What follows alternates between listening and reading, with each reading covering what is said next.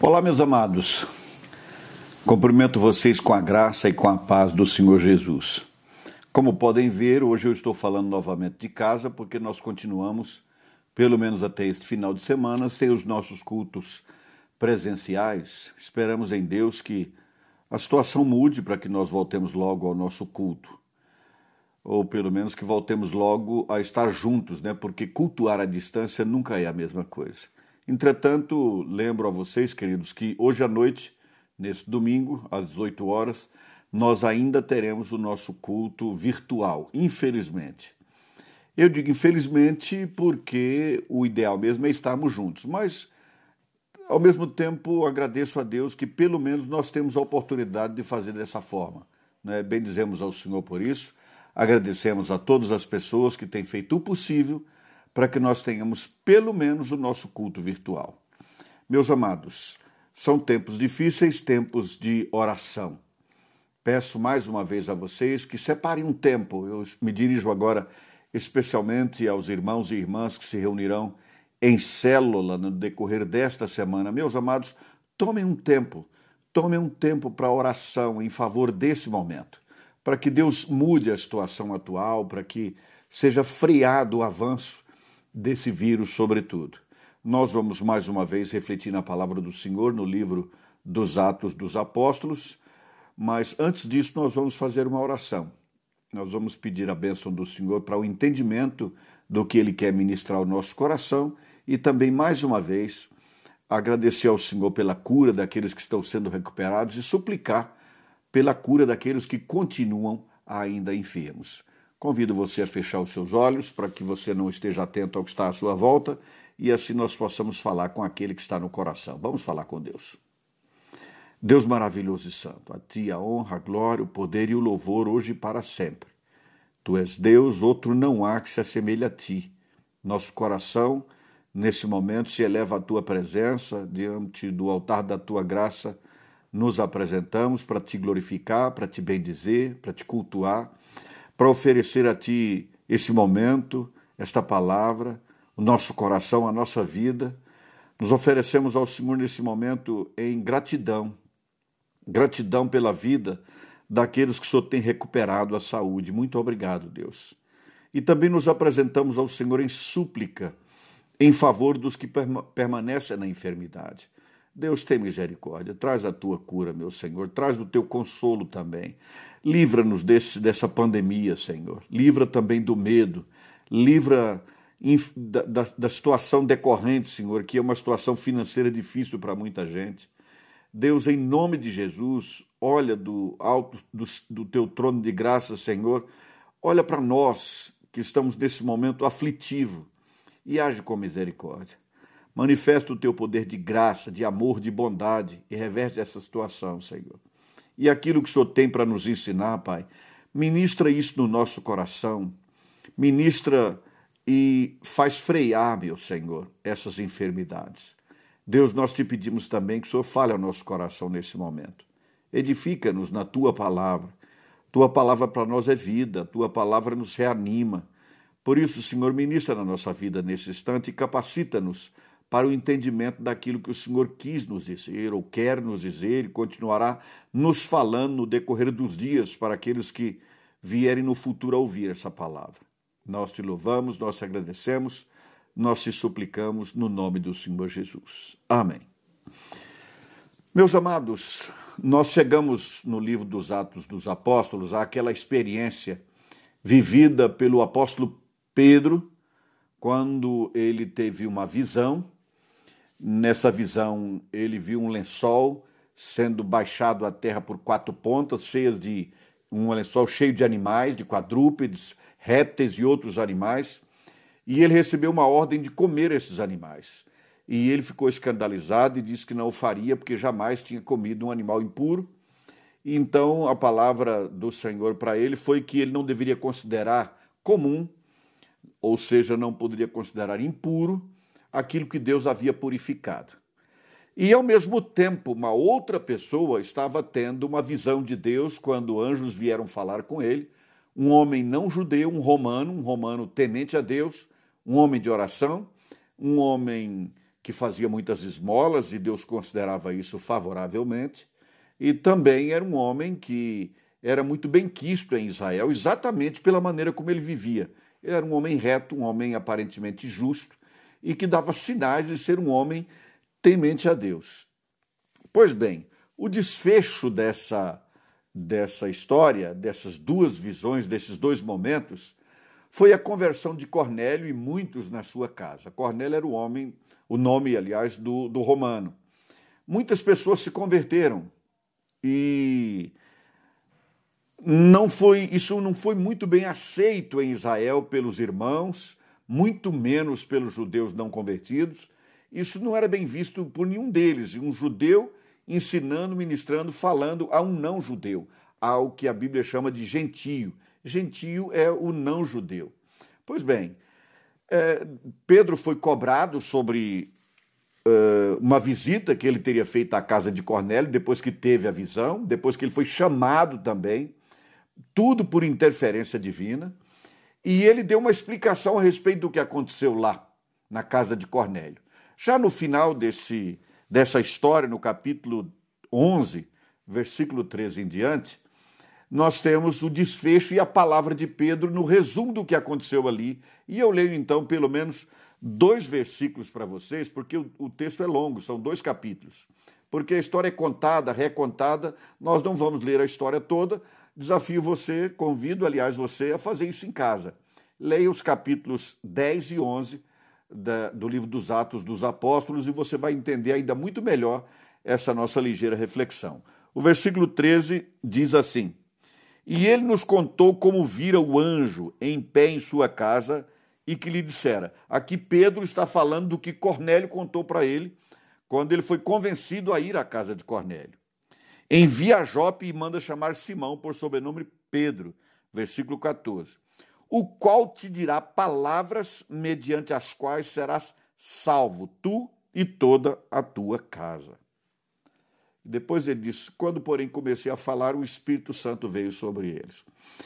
Reparem, amados, ele diz assim: Você vai à casa desse homem, e agora o próprio homem conta a história. Ele foi, algo especial aconteceu, e aí, na hora de relatar, Pedro disse isso. Ele falou: Olha, eu cheguei à casa dele porque ele disse que alguém tinha dito a ele que devia me chamar porque eu iria à casa dele, iria dizer a ele as palavras mediante as quais ele seria salvo. Meus amados, então o assunto aqui está claro. Palavras que salvam. Interessante isso. Há um texto de provérbio que diz que a palavra certa, dita na hora certa, é como uma maçã de ouro servida numa bandeja de prata. Uma palavra especial, uma palavra especialíssima. Palavras mediante as quais eh, Cornélio e muitos da casa dele que ouvissem essa palavra seriam salvos. Interessante palavras que salvam. Nos nossos dias a gente pensa muito numa vacina que salve, num remédio que salve, mas aqui são as palavras que salvam. Palavras mediante as quais será salvo tu e a tua casa. Meus amados, as palavras que salvam são as palavras que apontam, que mostram, que evidenciam a prevalência da graça de Deus. Todo esse texto, toda essa história dos capítulos 10 e 11 é, é um texto que aponta para a graça de Deus, fazendo um contraponto ao legalismo. Ao legalismo porque esse homem estava ouvindo uma palavra e o Espírito Santo veio sobre ele e ele foi salvo. Ele não teve que se tornar um judeu, participar da religião judaica, ele não teve que se tornar um circunciso, ele não teve que conferir se estava cumprindo a lei, simplesmente a graça de Deus atuou na vida dele e ele foi salvo. O evangelho é assim.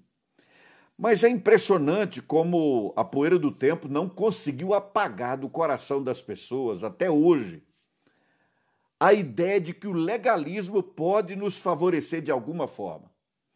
Infelizmente, a igreja permanece legalista até hoje, fazendo exigências de cumprimento de decretos, de leis, de normas, sem, a, sem as quais ninguém pode ser salvo.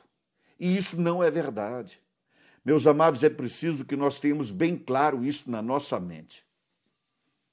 Palavras que salvam são palavras que evidenciam a prevalência da graça. Graça é favor não merecido, é aquilo que eu não tive que fazer para ter.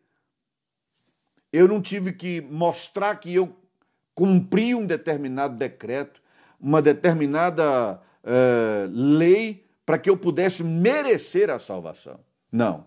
Palavras que salvam são palavras que apontam para a graça de Deus, em prevalência na prevalência dessa graça sobre o legalismo. Não tenho tempo, infelizmente, para discorrer sobre essa questão agora. Oportunamente voltarei a fazê-lo, porque é um assunto que tem que ser recorrente, temos que voltar a ele. Mas é uma prevalência da graça também sobre o preconceito.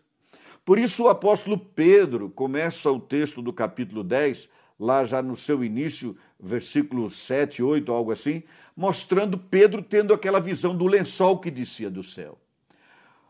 Quando o Senhor mandou que eles, eh, eh, que eles se alimentassem daqueles quadrúpedes e répteis, coisa que era proibido pela lei, foi exatamente para mostrar para ele que Deus estava quebrando aquilo que ele mesmo tinha estabelecido, porque aquele Deus que considerou impuro agora estava declarando que estava purificado. E aquilo que Deus considera e declara purificado, purificado está, santificado está. E aqui essa, essa visão se refere ao que viria na frente. O que, que viria logo à frente? ele teria que ir à casa de um gentio falar do evangelho para um não judeu. Havia um preconceito enorme entre os judeus em relação a todos os não judeus. Eles se consideravam únicos na face da terra. E aí vem, eu quero fazer uma aplicação muito ligeira sobre isso, sem, sem mais delongas. Infelizmente, até hoje, ainda existe esse preconceito, até por parte de muitos discípulos de Jesus. Não é incomum hoje, por exemplo, que alguns crentes avaliem que a nação de Israel é mais amada por Deus do que as outras nações. Um judeu é mais amado por Deus do que um chinês, do que um indiano. Mas esse texto, e eu mais uma vez convido você a ler esses dois capítulos, o texto é, é, é muito claro, é claríssimo, que Deus não faz acepção de pessoas. Israel foi um instrumento utilizado por Deus. O apóstolo Paulo fala isso na carta aos Romanos. Há alguma vantagem em ser judeu? Sim, porque foi por meio dos judeus que o evangelho veio ao mundo. Deus escolheu aquela nação, preparou a nação, amou aquela nação e fez tudo para que a humanidade conhecesse o evangelho, não os judeus.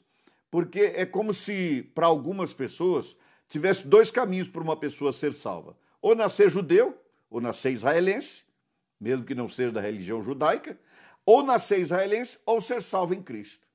Mas não é assim. Um israelense, assim como um brasileiro, um americano, um chinês, não importa um, um, alguém do Xingu aqui no Brasil, não importa um índio, um aborígene da, da Austrália, todas as pessoas são salvas por causa de Jesus da obra de Jesus. Nada tem a ver com o nascimento. Então, esse preconceito de uma nação contra outra, de uma pessoa contra outra, eu vou reprisar o seguinte: para Deus só tem dois tipos de pessoas. Aquelas que já conheceram o Evangelho em Jesus e foram salvas, e aquelas que ainda precisam conhecer o Evangelho de Jesus para serem salvas. Eu vejo aqui também nesses dois capítulos uma prevalência da graça de Deus Primeiro sobre a, o legalismo, depois sobre a, o preconceito e também sobre a justiça própria. É muito interessante que o, o capítulo 10 começa mostrando um homem extraordinário, um não judeu, um não cristão, um não convertido, que teve experiências espirituais que muitos convertidos nunca tiveram. É, ele era um homem justo, ele era um homem temente a Deus, ele era um homem de oração, e ele teve visão de anjos, os anjos vinham falar com ele. Muito crente que serve a Deus há décadas nunca teve uma visão de um anjo. Esse homem teve. Ele teve experiências espirituais. Ele não era apenas um homem bom, um homem bem conceituado, um homem elogiável. Era um homem com experiências espirituais profundas. mas não era um homem salvo. Significa dizer que a graça de Deus não depende de uma pessoa ser boa ou ruim, porque senão nós estaríamos adotando a ideia da justiça própria. Pode até ser interessante quando chega a Deus a oração de um homem bom, porque o texto aqui deixa isso claro, Deus está atento a isso, isso é bom diante de Deus. Deus pode abençoá-lo no cotidiano em razão disso. Mas isso não garantirá para essa pessoa a vida eterna. Isso não vai salvar essa pessoa. Porque o que salva é Jesus. Só Jesus salva. Só Jesus salva. A justiça própria não salva, o legalismo não salva, o preconceito atrapalha muito. Jesus salva. As palavras que salvam são as palavras que evidenciam a prevalência da graça sobre tudo, sobre a religiosidade, especialmente aquela legalista, moralista, e também sobre aquela religiosidade liberal que acha que por causa da graça tudo está permitido. Não, a graça aponta para Jesus, ponto. Para a morte, para a ressurreição, para a vida oferecida por Jesus eh, para a regeneração do pecador. Muito bem, as palavras que salvam então são essas, palavras que mostram a prevalência da graça, mas são também as palavras que falam de vida, falam de vida. Houve uma outra ocasião em que o apóstolo Pedro estava com Jesus numa hora muito difícil, no momento em que muita gente abandonou Jesus e Jesus questionou os discípulos se eles também queriam abandoná-lo. E Pedro disse assim: Senhor, para quem nós iremos? Tu tens as palavras de vida eterna. Tu tens as palavras de vida. Olha só, eu sei que o inferno existe. Nós sabemos que o maligno existe e nunca cessou de fazer as suas malignidades. Ao final, ao final dos tempos, só haverá dois caminhos, um que levará para a eternidade com Deus e o outro que levará ao inferno porque existe céu e inferno. Entretanto, as palavras que salvam não são aquelas palavras que falam de morte, de dor, de sofrimento, palavras ameaçadoras. Eu estou dizendo isto, sobretudo, a você, discípulo de Jesus, que tem um coração de, um evangelista, que tem paixão pelo perdido, que tem amor pelas pessoas e que gostaria de vê-las encontrando Jesus. Eu dou essa palavra a você. Fale de vida, não fale de morte. Fale de céu, não fale de inferno. As pessoas precisam aprender a andar com Deus por amor a Jesus. Porque o que salva não é falar do inferno, o que salva é falar da vida em Cristo. As palavras que salvam são as palavras que falam da vida em Cristo. Nada de discutir religião, Nada de dizer que nós somos melhores do que quem quer que seja. Nada disso, nada de preconceito. Fale de vida. Fale da vida. Aponte para aquilo que é bom, para aquilo que traz esperança, que traz desejo, almejo de, de ser alcançado. Se você fala do inferno, da morte, da condenação eterna para uma pessoa, eventualmente o que pode acontecer é dela ficar com muito medo. Mas se você fala da bênção, da maravilha que é, aquilo que Jesus prometeu para aqueles que estão nele na eternidade, você vai aguçar no coração dessa pessoa uma vontade de conhecer Jesus, uma vontade de conhecer o que vem depois. E o que vem depois, se é em Cristo, é maravilhoso. Palavra que salva é palavra de vida. Palavras que salvam são palavras que mostram o caminho da eternidade. Sim, porque nesse texto aqui que eu acabo de ler em Atos, não fala de eternidade. Mas naquele momento que Pedro falou a Jesus, ele disse: Tu tens as palavras de vida eterna. Jesus disse assim: Eu sou o pão da vida. Quem comer esse pão viverá eternamente. Vida eterna. Palavras que salvam são palavras que mostram para as pessoas que existe vida além dessa vida aqui. As pessoas precisam entender isso. Na realidade, Deus já deixou no coração do ser humano um interesse pela eternidade. De alguma maneira, as pessoas lutam para serem eternas. Todas as pessoas querem isso. Pelo menos todas as pessoas que raciocinam em sã consciência querem viver mais tempo, querem viver e continuar vivendo. Ninguém quer morrer, deixar de existir simplesmente. E ninguém deixará de existir simplesmente. Então fale da eternidade, mas da vida eterna. Aponte para essa eternidade com Deus. Essas são as palavras que salvam, as palavras que apontam para a eternidade. Que tranquilidade é a pessoa saber que aconteça o que acontecer nesta vida, se Jesus estiver no coração dela, quando chegar na hora final, no além-túmulo, ela terá uma vida muito melhor, incomparavelmente melhor do que essa vida aqui. Nós precisamos mostrar isso para as pessoas, elas precisam saber disso. E se você que está me ouvindo agora, eventualmente ainda não é um discípulo de Jesus, essa palavra é para você também. Fique ciente neste momento.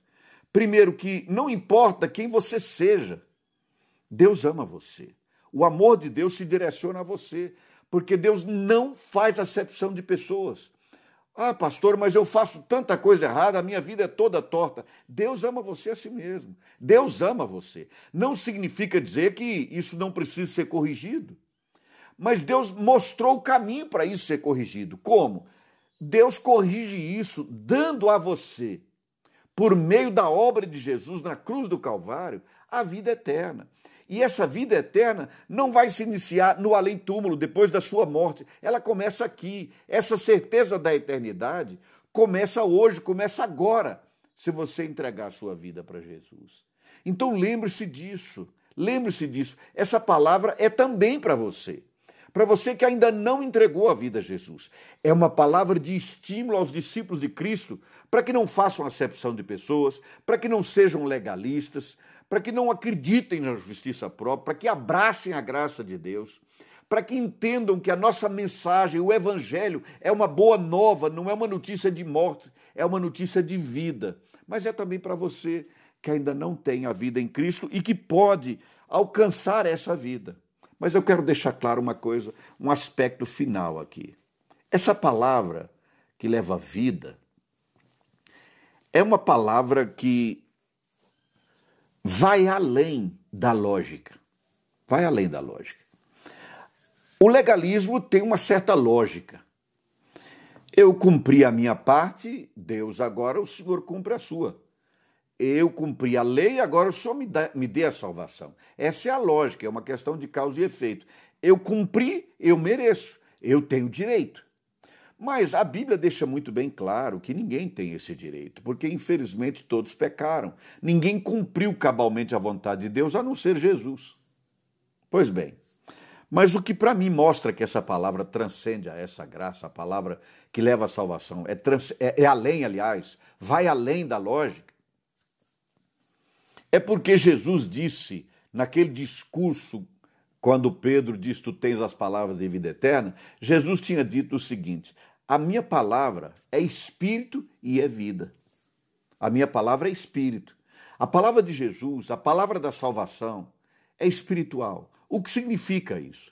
É que não adianta tentar convencer uma pessoa racionalmente de que Jesus salva.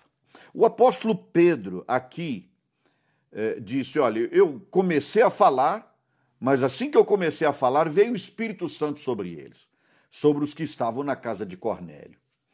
Entretanto, se você olhar nos dois capítulos que eu pedi que você lesse, 10 e 11 de Atos, você vai perceber que quando Pedro diz assim, quando eu comecei a falar, não foram as duas ou três primeiras palavras. Ele já tinha apresentado rapidamente a pessoa de Jesus, a razão da sua vinda, os enfrentamentos, como Jesus promoveu a paz, especialmente a paz com Deus, como diz Romanos 5:1, tendo paz com Deus, nós temos essa paz. Nós não estamos mais em conflito com Deus por causa de Jesus que promoveu a, a, paz. Ele fala também da obra de Jesus contra as obras malignas, contra as forças do inferno, a vitória de Jesus sobre a malignidade. Enquanto ele estava falando isso, veio o Espírito Santo sobre eles. Ou seja, não houve um tempo de diálogo do tipo: escuta, ô Cornélio, você entendeu bem, Você compreendeu? Está claro na sua mente agora porque Jesus é o Messias, porque precisava de um Salvador, porque você precisa de um Salvador? Não houve isso. Sabe por que não houve, queridos? Porque as coisas espirituais se discernem, são entendidas espiritualmente. É uma ação de Deus, é uma ação do Espírito Santo. As palavras precisam ser proferidas, a fé vem do ouvir das palavras de Cristo. E quais são essas palavras? Ora, Pedro tinha falado do que eu acabei de dizer. Mas, em suma, o que nós temos que dizer é isso: Jesus é Deus, Jesus salva. Jesus tem um plano para a vida de cada pessoa que quiser recebê-lo como Salvador. Um plano de vida, de vida eterna, um plano de eternidade com Deus. Essas palavras são palavras espirituais. E você, discípulo de Jesus que está me ouvindo, acredite nisso. Não fique preocupado em fazer um discurso empolado com palavras é, que, que demonstrem da tua parte algum nível de cultura superior. Nada disso. Simplesmente fale de Jesus. Apresente o Jesus que você conhece. O Jesus que mora no teu coração. O Jesus que te deu a salvação em Cristo Jesus. Apresenta esse Jesus. Apresenta, fale dele. Fale com simplicidade. O evangelho é simples. Jesus salva. Uma frase pode salvar uma pessoa, porque são palavras que trazem um cunho espiritual profundo. Não são como qualquer palavra dita por um, um erudito, por alguém acostumado à boa retórica. Não.